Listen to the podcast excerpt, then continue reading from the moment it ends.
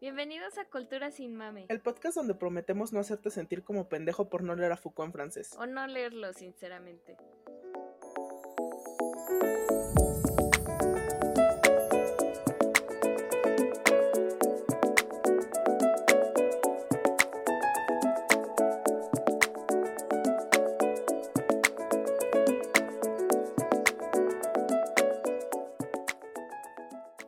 Gente bonita del internet. Yo soy May González. Y yo soy Darien Rosales y las dos somos parte del colectivo Pacal. Y traemos para ustedes nuestro primer podcast, Cultura sin Mame, en donde justamente lo que queremos es bajar los temas culturales de su pedestal académico para traerlos a todo el mundo y juntos formar comunidades de aprendizaje. Sabemos que el conocimiento se puede enriquecer a partir de la discusión, entonces es lo que queremos lograr. El día de hoy, y para estrenar este precioso podcast, vamos a hablar sobre las voces, y no precisamente las voces que pueden ser preocupantes y deberíamos considerar ir a un médico para tratarlas, sino las voces que encontramos dentro de los productos este, de la cultura. Dígase música, poesía, literatura, este, películas, etcétera. Entonces, mi estimada Darien, ¿qué es la voz? ¿Qué son estas voces? Yo creo que la voz es, es lo que reside en todo lo que, en todo lo que consumimos, sea o no arte, o no necesariamente el alto arte, y que nos recuerda qué es lo que nos hace humanos y qué es lo que nos hace ser nosotros. Sí, o sea, justamente para mí la voz viene de muchas maneras, ¿no? Eh, esa voz que encontramos en los cuentos que, leemos desde, la primaria, que nos está contando una historia. Y tal vez a esa edad, pues conectamos con cosas bien sencillas, como yo, por ejemplo, me acuerdo mucho que me llegaba mucho la historia esta del ratoncito que quería ir a ver a su mamá y cambiaba de muchos medios de transporte y al final se cambiaba los piecitos. Yo a la fecha es una referencia que le hago constantemente a mi mamá, así de, me voy a comprar unos pies nuevos porque ya no aguanto mis piecitos de, de lo cansada que estoy. qué bonito. Sí, eh, sí, a mi mamá se le sigue siendo también una cosa bien chistosa.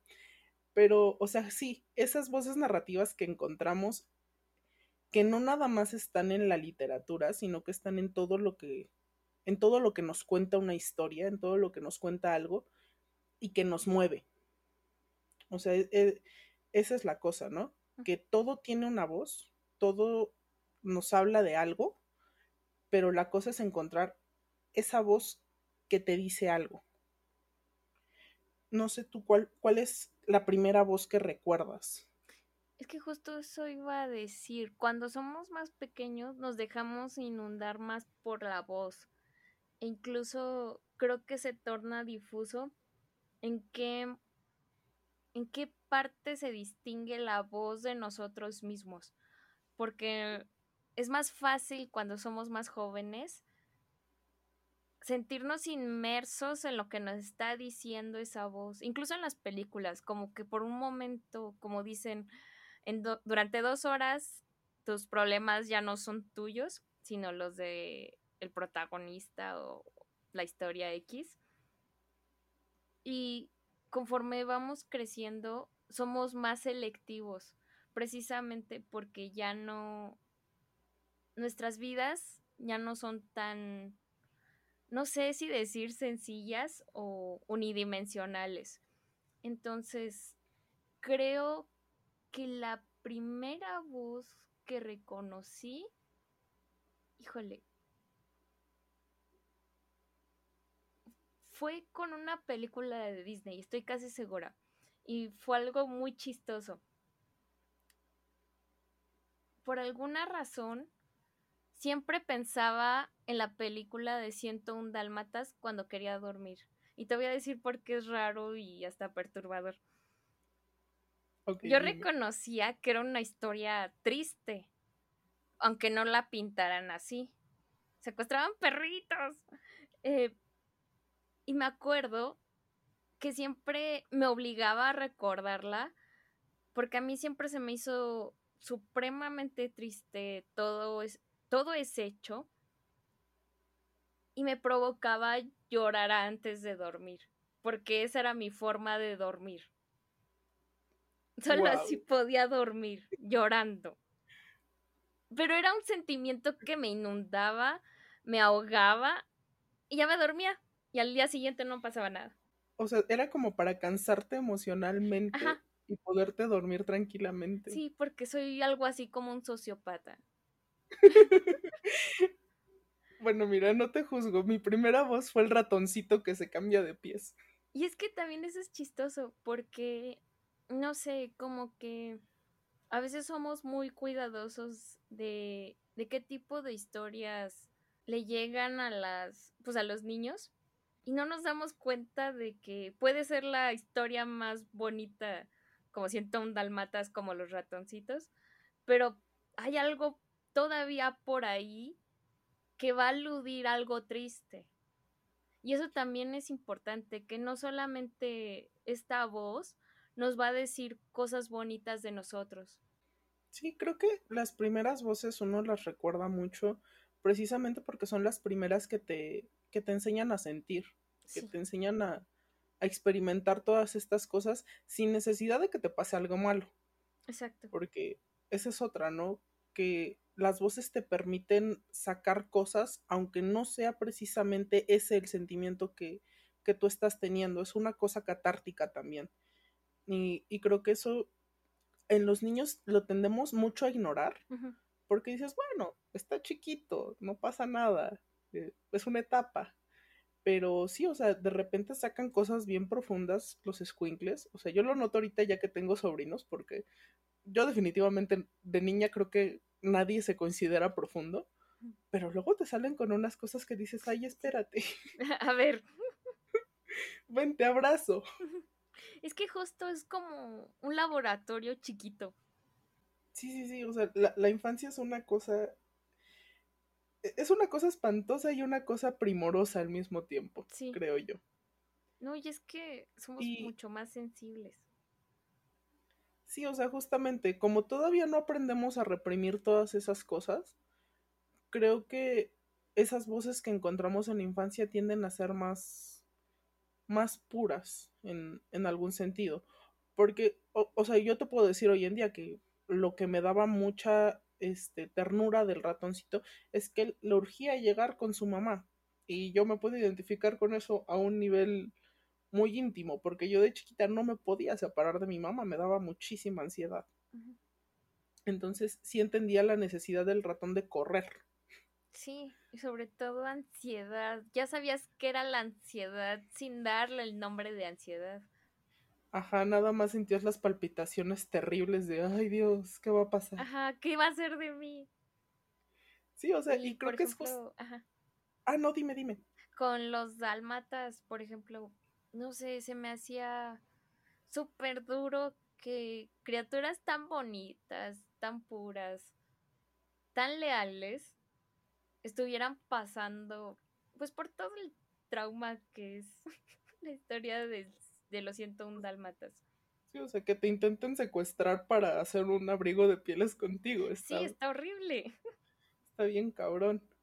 Yo sé, y es justamente estas cosas lo que encontramos en, en la voz, ¿no? Yo me acuerdo también, o sea, hablando de Disney, ya que vamos a entrar ahora en eso, yo me acuerdo que en Peter, Peter Pan fue como otra de mis voces, pero no precisamente porque yo no quería crecer yo encontraba mi voz en Wendy. O sea, la, pequeña que estaba fascinada por todo lo que podía hacer este, este cuate, pero que al mismo tiempo tenía e, esa reticencia a seguirlo. Así de, es que espérate, yo tengo que preocuparme por mis hermanos y mi mamá y mi papá y, y o sea, estar pensando hacia el futuro y no quedarse atrapada en la infancia a mí me sonaba mucho eso de Wendy. O sea, yo tampoco entendía por qué Peter era tan irresponsable y se ponía en riesgo y ponía en riesgo a los demás. Y o sea, sí salvaba el día al final, pero yo me identificaba más con ese sentimiento de no, es que tienes que protegerlos, es que tienes que, que, bajarte de, de, tu polvo de hadas, Peter, maldita sea. ¿Tú llegaste a cuidar primos o, o sea, primitos más chicos? No, yo era la más chica, pero era la más chica como por mucho. Entonces, pues crecí con gente adulta. Creo que eso también habla mucho de, de cómo yo consumía lo que consumía. Que pues al convivir con tanta gente grande, pues te vas haciendo de costumbres de gente, de gente grande, ¿no? Y empiezas a preocuparte por, por el futuro, por, por qué vas a hacer. Entonces, sí, o sea, mis voces van más como en ese sentido, en el sentido de el crecimiento y la ansiedad de crecer y de qué, qué va a pasar cuando esto vaya para allá. Incluso la responsabilidad, ¿no? Exactamente en esta parte quiero llegar a un punto que justamente medio salió con lo del ratoncito, de, de que esta voz nos adelanta sensaciones e incluso ideas que después pues vamos a revisitar. Y todavía no sabemos qué es tal. Por ejemplo, a mí me pasó con la historia interminable, que la leí en la prepa, creo. Pero es una historia sumamente fantasiosa. Y, y me acuerdo que de todo lo que pasaba, porque son un montón de historias juntas, la que más me movió y me apretó mi corazoncito fue la del final. En la, o bueno, que está debajo de todas, que es la relación del protagonista con su papá, que sentía que no lo quería, que no le ponía atención y que al final pues desaparece el morrito y pasa pues todo lo que pasa en la historia y regresa como a la realidad, digamos, y al papá como que le regresa la vida y los dos se abrazan y son pues se admiten su cariño y yo no sabía, pero siempre he tenido un tema muy extraño con las figuras paternas, llámese abuelo, llámese papá. Y ahí me di cuenta que todo lo que tiene que ver con eso, con la figura paterna, me removía cañón. Pero, o sea, yo lo leí y me puse a llorar, ni siquiera me di cuenta y no podía ni respirar, o sea, me privé. Y nada más fue de, ah, es que fue la, la historia, o sea, está bonita. Pero después, consumiendo más cosas, acercándome más historias, me di cuenta que justo la voz que habla de los papás, a mí siempre me va a tocar una fibra súper sensible. Y yo tendría 15 años, ya no estaba tan chiquita, pero ese fue como el primer escaloncito a, a la profundidad que tengo con el tema de los papás. Qué cosa tan curiosa. A mí me pasa mucho, por ejemplo, con cosas que tienen que ver con hermanos. O sea, muéveme una historia que tenga que ver con la hermandad y yo luego, luego empieza la chilladera. O sea, a mí me, me mueve muchísimo las relaciones fraternas que están bien construidas, porque, no sé, siento que muchas veces las personas que escriben sobre hermanos no tienen hermanos. Ay, qué no, fuerte. no sé si te ha pasado, ajá. O sea, luego, luego se nota así de, no, esto es, eh, o es una relación o muy fea, que, que, no hay nada rescatable en ella, o muy perfecta. Y dices, no, las relaciones de hermanos nunca son así, o sea, son complicadas, tienen cosas horribles y tienen cosas fantásticas, y o sea, y al final, eh, cuando se rompen, es cuando, ah, te, me, me rompe algo a mí también. O sea, yo no te platico cómo estaba yo cuando, cuando vi Big Hero 6 en, en el cine. Los primeros 20 minutos fue de, oh Dios mío, no estoy bien y esto apenas empezó. Este, o sea, igual, Full Metal Alchemist, por ejemplo, que es mi anime favorito, o sea, la base es la relación entre los dos hermanos y a mí me puede muchísimo, o sea, toda esa relación de hermanos me, me puede, pero cañón, porque es una relación que yo siento que está muy bien construida, porque cuando tienes hermanos te das cuenta de que sí, o sea, te vas a pelear, te vas a decir de cosas, pero si hay una base sólida, vas a regresar al final del día y puedes este, seguirlo queriendo. Aunque no le digas te quiero o aunque no seas empalagoso, porque eso, bueno, a mí que tengo un hermano varón se me hace una cosa muy extraña. Nunca hemos sido de esa manera, pero pues e, esas relaciones tienen sus grises. Sí, claro. Y es que es chistoso porque al menos afortunadamente en nuestros casos no, no es la voz de la ausencia la que nos mueve. Porque, o sea, bien podría haber crecido yo sin papá o tú sin hermanos.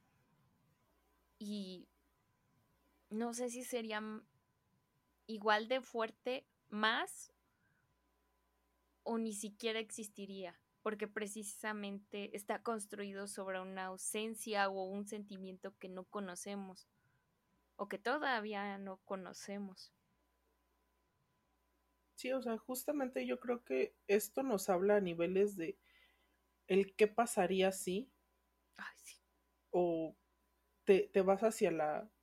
Güey, es que si me llega a faltar o si le llega a pasar algo como esto, o te, te vas a los qué tal si. Ay, sí. Y son esas voces como, pues no premonitorias, ¿no? Pero que te pueden porque te, te mueven algo en, en esa relación que tienes, creo yo. Sí, Sí, fundamentalmente porque está basado en, perder lo que ya conocemos. Exactamente, y creo que eso solamente se puede, o sea, hablando de, de estas obras que hablan sobre relaciones este, filiales, es, te puede, sí y solo sí, la que tienes está, está fuerte o tiene algo fuerte ya sea hacia lo positivo o hacia lo negativo. Creo que es cuando más te pueden esta clase de historias. Sí, totalmente. Bueno, mira, para continuar yo quiero hablarte de un cuento que a mí me leyó mi papá hace mucho tiempo y me lo releyó hace poco. Este, y yo no me había dado cuenta que justamente habla de, de este descubrir de, de la voz y se una cosa maravillosa. Se llama Olaf oye a Rachmaninov, es de Kari Kerner y luego te lo paso, es, es una pieza preciosa. Habla de este señor que durante mucho tiempo le estuvo pagando a su sobrina clases de piano y llegó el punto en donde pues ya no pudo pagarlas porque pues a veces así es la vida. Entonces, pues muy apenado le dice que, no puede seguir pagándolas, ¿no? Este, y tiempo después su sobrina lo invita a que la visite y pues él dice, bueno, sí, después de todo, pues quiero ver cómo está, cómo avanzó, todo bien. Y pues la sobrina muy emocionada le dice que consiguió boletos para ver a Rachmaninoff. Pero Olaf no tiene ni pinche idea de quién es Rachmaninoff. Él no sabe quién es este vato o por qué su sobrina está tan emocionada o por qué pagó tanto por los boletos para ver a Rachmaninoff. Pero dijo, bueno, ya estoy aquí, ya pago por los boletos, creo que lo que puedo hacer es ir a ver este vato para ver cuál es el argüente con él, ¿no? Y va al concierto. Y tú dirías, bueno, entonces claramente llega Oya Rachmaninoff y se queda encantado. Pues no. La, lo que va describiendo al principio es cómo este güey está tocando las teclas y dice, y no era muy bueno, porque se escuchaba como muy agresivo, como que no sabía, empezaba a tocar una canción y luego cambiaba a otra y como que no, no, no le hacía sentido. Este, llega el intermedio y su sobrina, y le dice a su sobrina así de, bueno, pues qué, qué onda con este vato, ¿no? Y y pues este, y la sobrina le dice, ay tío, no seas bromista, o sea, es el mejor. Y él, así de, ah, el mejor. Vaya, la vara está muy baja, ¿eh? Pero ya van hacia el final del concierto. Y poco a poco Olaf empieza a encontrarle sentido a lo que está tocando. No es como a lo largo de varias piezas, es en una pieza en específica, la oye y dice, este cabrón estaba calentando. Claramente estaba todo ese desmadre que hizo de pasar de una pieza a otra, de pegarle a las teclas como de, esa manera tan agresiva, nada más estaba calentando para tocar esto. Y si, él siente como esta, esta pieza que está tocando a Rachmaninoff lo le toca el, alma, le toca el corazón. Y es la última. ah, no de, no, de hecho toca después una o dos y dice, ay, bueno, pues ya que. Este, y le dice a su sobrina, oye, ya, ya que termina todo, todo este desmadre, oye, ¿podrías tocarme esa pieza que tocó el, el vato este? Y ella le dice, pues sí podría, tío, pero no como él. Y el, tío le dice, para eso se tiene que estudiar mucho entonces. Y ella, pues sí. Le dice, ¿sabes qué? Yo me arreglo con tu tía, que era la que ya no quería seguir pagando por, por las clases. Pero ¿sabes qué? Págale al maestro que quieres. No, no importa, porque si vas a poder hacer eso, pues entonces vale la pena. Y, o sea, me llega mucho por, por esta cuestión de que eh, una sola pieza logró sensibilizarlo para seguirle pagando las clases de piano a su sobrina. Pero también me llega mucho porque es eso, o sea, Olaf encontró, no en un concierto completo, sino en una pieza, que además para él duró muy poco, encontró esa voz en medio de, de, lo que él consideraba que era un desmadre y que no sabía por qué estaban haciendo tanta laraca por este vato él encontró esa voz, se sintió encontrado, se sintió comprendido y decidió pagarle a su sobrina clases para que ella pudiera hacer que otras personas encontraran esa misma maravilla que él encontró en esa sala de conciertos a la que no quería ir. Entonces, e, esa experiencia creo se siente mucho con la música no, no sé si tú estás de acuerdo conmigo, pero hay veces en las que nada más oyes las primeras notas y dices, ay, en la madre. Voy a llorar, sí. Ajá, de, ay Dios, ya, ya, ya me tocaron la, la, que, la que se fue. Sí, justo te iba a preguntar si te ha pasado que lloras, por ejemplo, con una pieza de música clásica, que es como, ay, no sé, pues es súper... Es que quiero decir abstracto, pero no. Pero pues no te está, entre comillas, diciendo nada. No sé si te ha pasado. Sí, y creo que no es tanto que sea abstracto, tal vez es que no tenemos el lenguaje necesario para entenderlo a, punto. Entonces, con, eso se siente más porque nada más te, te guía el, el sentimiento, básicamente. Sí, totalmente.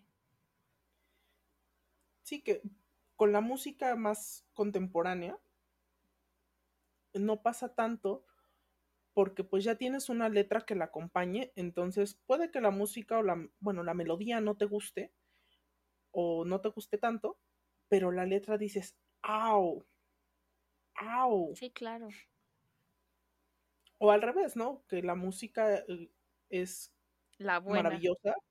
Ajá, y después oyes la letra y es de, ay, maldita sea, lo desperdiciaron en esto. Sí. O bueno, por ejemplo, una pieza de música clásica que a mí siempre, no sé, me remueve, es una parte de Cascanueces. Yo nunca he visto el Cascanueces en, que es Auditorio Nacional. Eh, la historia en particular no, no me provoca nada, salvo que pues se desarrolla en Navidad y miau. Pero me acuerdo, mm, vi una vez una de las tantas versiones de película del Cascanueces y ya ni siquiera me acuerdo muy bien qué la hacía especial o distinta, pero por esa película, esa parte del Cascanueces siempre, siempre me hace... Y ya no me acuerdo, o sea, pregúntame qué pasaba, no me acuerdo, pero siempre lloro. De hecho, me acuerdo que ya en la carrera una vez iba a salir a, pues a ver con quién estaba saliendo en ese momento. Y pues estás feliz, emocionado. Y se puso esa canción. Se puso así por churro. Y de estar, adiós, buen Sí, de estar súper feliz. Me empezó a dar una nostalgia horrible. Me hice bolita en mi cama para llorar. Oh. Estaba súper feliz y de repente, ¡pum! Y fecha es que no entiendo que me remueve. Sí, es que son cosas bien extrañas. A mí con la música clásica creo que nunca me ha pasado. O si me ha pasado ya lo bloqueé. Entonces no vamos a remover eso. este, pero por ejemplo con la canción de Nightwish de este Dead Boys Poem, hijo de su madre. No hay vez en la que yo la escuche que no me ponga a llorar como bebé. Es una cosa que me llega muchísimo. Incluso antes de que yo tuviera comprensión más o menos precisa del inglés, la melodía en sí te rompe. sientes todo el dolor que hay en, en la canción como si fuera tuyo. Me acuerdo que la primera vez que la oí, ahí sí rompí en llanto en un pasillo de la prepa y yo ni supe por qué, porque no entendía qué, era lo que me estaba diciendo la letra. Pero la manera en la que estaba cantada, la manera en la que sonaba el, piano, todo, todo me, dijo, esto te rompe, llora. Y o sea, sí, efectivamente, ya, ya que hoy en día entiendo la canción, ahora lloro con más ganas. este, porque, o sea, se trata básicamente de no cumplir con las expectativas, no tanto que te ponen los demás, sino las autoimpuestas, creo yo, o por lo menos así, así leo yo es, esta voz. Esas cosas que tú crees que los demás tienen ciertas expectativas en ti y que no las estás cumpliendo y que la neta desearías no tenerlas encima, es eso. O sea que yo desearía no sentir por ti. Que me valiera madre lo que pensaras, porque el estar. Ve, ya me, estoy poniendo sensible. Pero, o sea, sí, el estar pensando en, en lo que los demás quieren de ti, cómo te puede deteriorar y te puede romper. Y la manera en la que tienes que encontrar una manera de sacar esos sentimientos. Entonces, es una canción que a mí me puede muchísimo. A mí, es que eso es lo cabrón. A mí siempre me impresiona que no importa en qué estado emocional estés, siempre hay un, una canción que aparece y no sabes ni quién la canta, ni de cuándo es, ni qué dice, pero la escuchas distinta. Al momento de la primera vez que te la cruzas, o ni siquiera la primera vez, pero hay algo por ahí que sabes que te va a remover y precisamente eh, el caso drástico de a ti que te provocó llorar, ni bien sabías de qué hablaba, pero que era algo, no sé si decir preocupación, pero sí un mensaje profundo de ti hasta cierto punto, eso siempre me ha impresionado. Por ejemplo, eh, alguna vez durante una ruptura, a mi mamá le encanta todo lo que es Miguel Bosé y Mijares. Y también por eso a mí me gusta, porque ponerlos me recuerda cuando era niña y mi mamá se ponía a limpiar o cocinar. Y me, primero me transportan.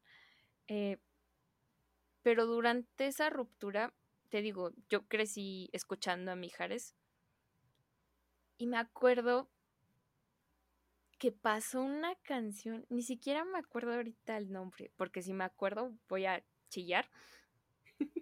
Pero todavía ni bien había pasado por esta ruptura cuando la escuché y dije, híjole, esta va a ser la canción de esta ruptura.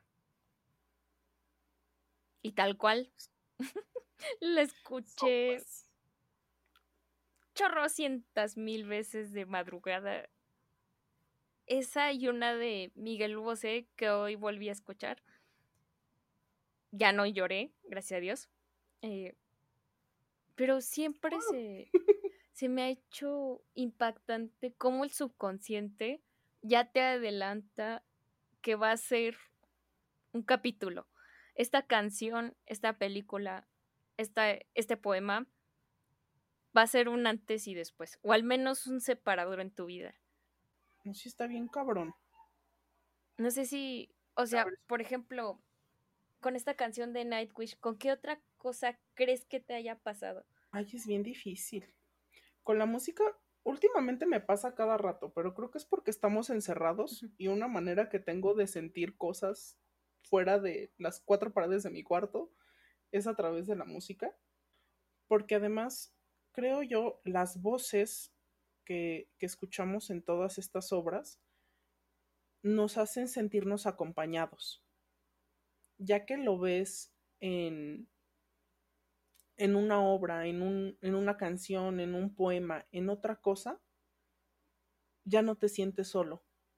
Y creo que eso es en parte lo, lo que hace que te mueva, que es de esto ya lo sintió otra persona y no nada más lo sintió otra persona, sino que lo está compartiendo con un chingo más de gente y todos nos estamos haciendo compañía. Entonces es algo que a mí me pasa mucho con la música. O sea, yo la verdad sí extraño muchísimo los conciertos, porque aunque están llenos de gente sudada, gente que te empuja y huelen a cigarro. En el mejor de los casos. En el mejor de los casos, lo que sea que te caiga es agua o cerveza este, al final del día, toda la gente con la que estás ahí adentro de esa salita de conciertos o de ese salonzote de conciertos, son gente que comparten este sentimiento contigo. Y son gente a las que también les movió esta música, a las que también este mensaje les dijo algo y los está acompañando. Entonces, no sé, se me hace un sentimiento muy bonito que todo lo que consumimos de esta manera todas estas voces, nos abren espacio a comunidades, nos abren espacio a amigos, a, experimentar cosas nuevas, nada más porque nos gusta la misma babosada. Puede ser. O, bueno, sí, siempre va a ser una babosada para alguien más, pero para ti y para ese otro grupo de personas, es eso que te mueve, es eso que dices en la mañana, chinga madre, ¿por qué me levanté? Y suena y dices, ok, me levanté por esto. Y, y te levantas a darle. Justo, no nada más es el sentimiento de que alguien te comprende, alguien ya sintió esto, sino que también se abre como una burbuja en la que te estás permitiendo sentir eso.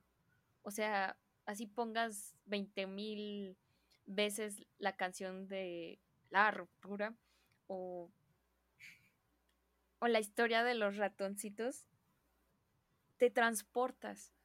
O sea, te estás abriendo una burbuja en el tiempo. No sé si te ha pasado que incluso cuando ves mensajes viejos, como que pierde sentido de la actualidad o del momento que en el que estás.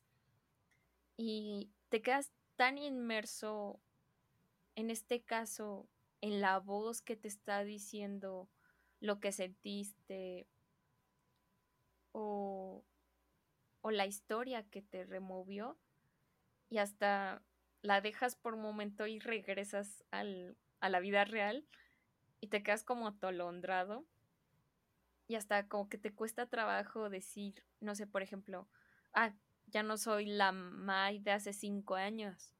Sí, cierto. No sé, a mí me ha pasado muy seguido y justo por ahí quería llegar, en mi caso, con la poesía, que, que tengo el poeta que me va a poner de buenas, el poeta que me va a comprender, no importa qué esté pasando, y la poetisa que me está dando el momentum para sentirme mal, como si fuera incluso una mamá que te dice, ya no tienes que aparentar, ya puedes llorar, puedes sentirte miserable. Y, y es súper chistoso porque, por ejemplo, Rubén Darío, creo que fue el, sí, fue el primer poeta que yo empecé a declamar. Entonces siempre tiene para mí esa atmósfera de, de novedad, de aventura, de emoción. así hable de, las 50 mil morras que lo batearon, pero para mí siempre va a ser eso. Eh, y por otro lado, la poetisa que es la que me dice, ya, no te hagas, llora. es Rosario Castellanos. Rosario Castellanos siempre es y no necesariamente es que me haga sentir acompañada, sino que me está dando el momentum para aceptar que no todo está bien.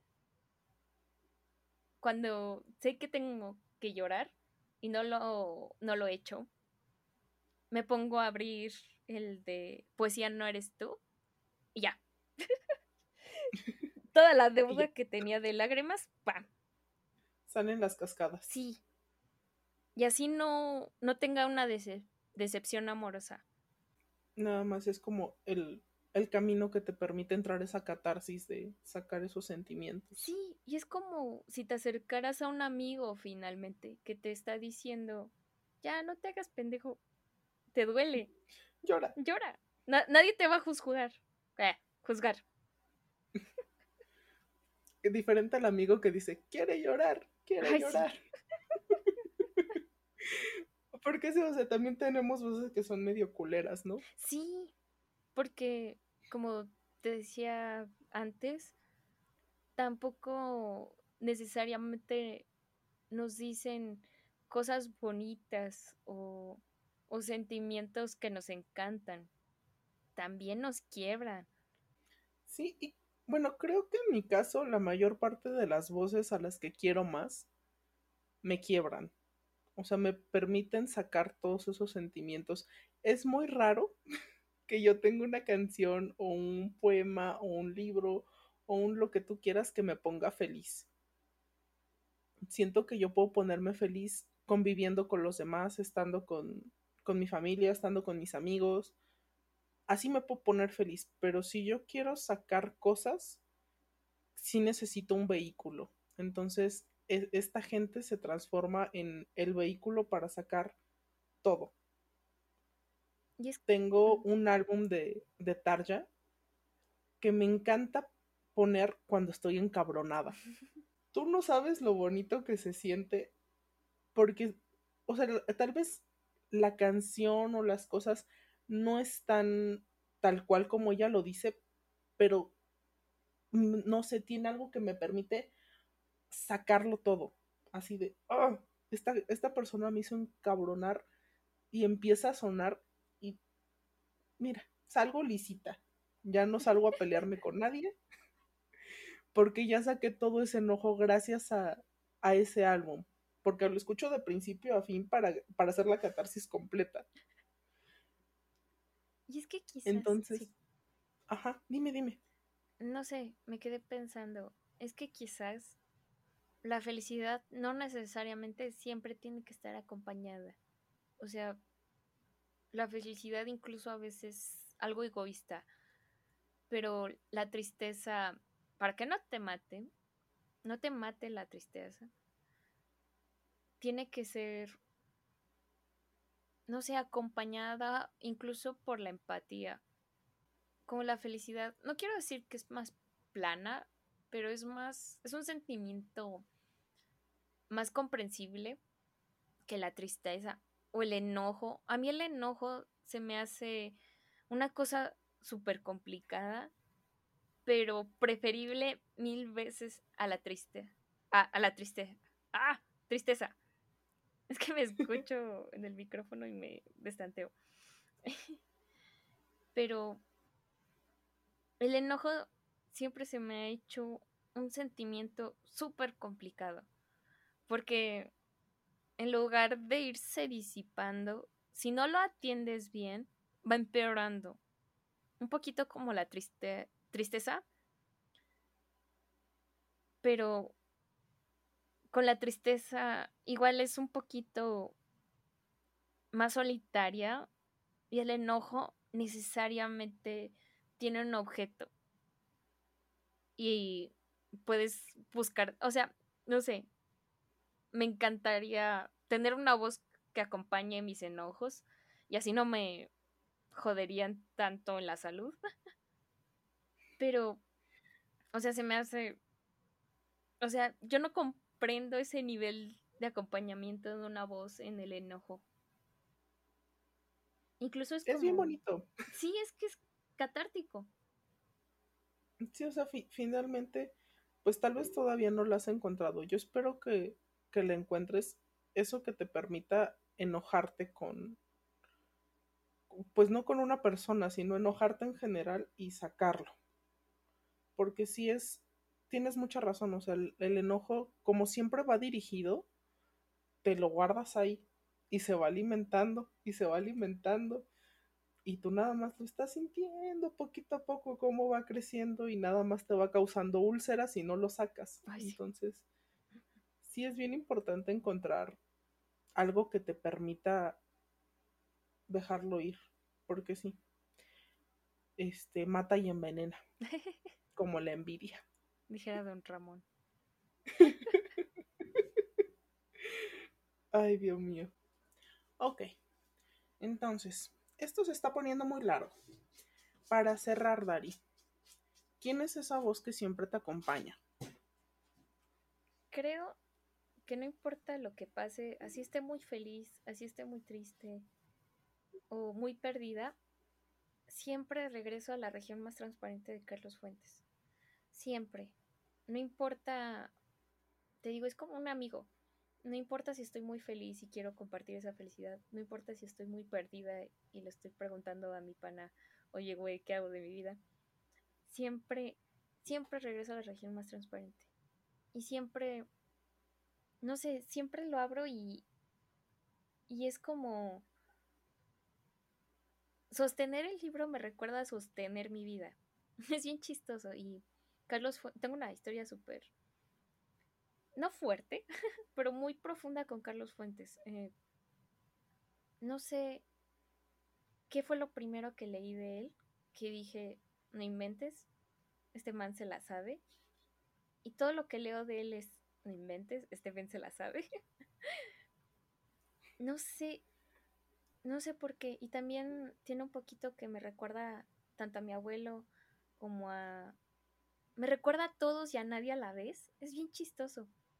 Eh, no te quiero decir que cuando falleció yo me morí con él, una parte de mí se murió con él. Me acuerdo que ha sido el único autor por el que he llorado muchísimo, incluso fui a su última despedida al Palacio de Bellas Artes. Y me acuerdo que escuchaba a la gente hablar de él y era de, es que no, ellos no saben quién es Carlos. Toda inventada. Pero pero incluso él falleció en 2012, si no mal recuerdo. Creo que sí. Creo que sí. Pero sí, porque casi acabamos de entrar a la carrera. Sí, exacto, porque justo eso iba a decir. Ese año entré a la carrera, ese año fue muy importante para mí, porque me topé con temas de ego muy cabrones. Y siempre la región más transparente, y sobre todo el personaje que es como el narrador, siempre es como un Virgilio. Como que siempre. Es un guía para ti. Sí, totalmente. ¿Y para ti, May? Para mí, creo que hay dos voces que siempre logran tener algo para acompañarme. Por un lado está Thomas, el, el compositor y el líder de Nightwish, ese man también se la sabe.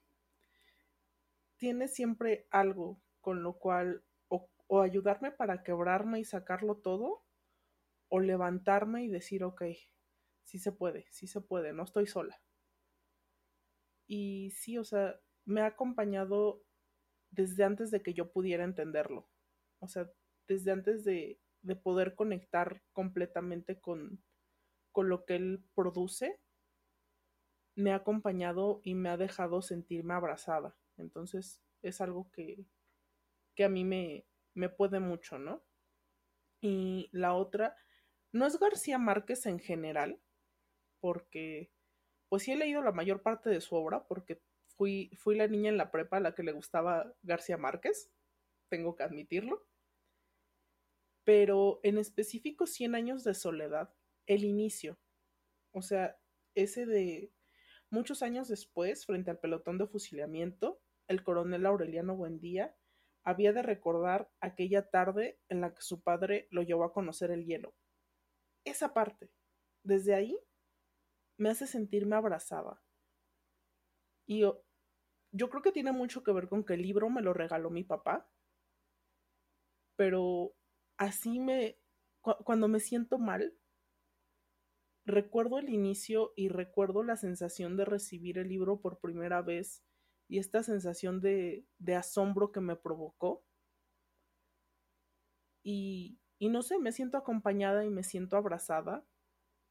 Tal vez no comprendida porque, digo, finalmente es, tal vez no es una novela en la que uno pueda sentirse comprendido, pero lo siento como una casita a la que puedo regresar y en la que puedo encontrar viejos amigos. Como una cabañita. Ajá, justamente. O sea, y tengo una frase que utilizo mucho, que es como, en este lugar voy a hacer mi casa. Muchas veces es referente como al, a un minuto específico de una canción o una parte específica de un libro, es de, aquí está mi casa, porque es ese lugar en donde te sentiste como más más cálido al momento de, de estar consumiendo el, la obra, ¿no? Sí.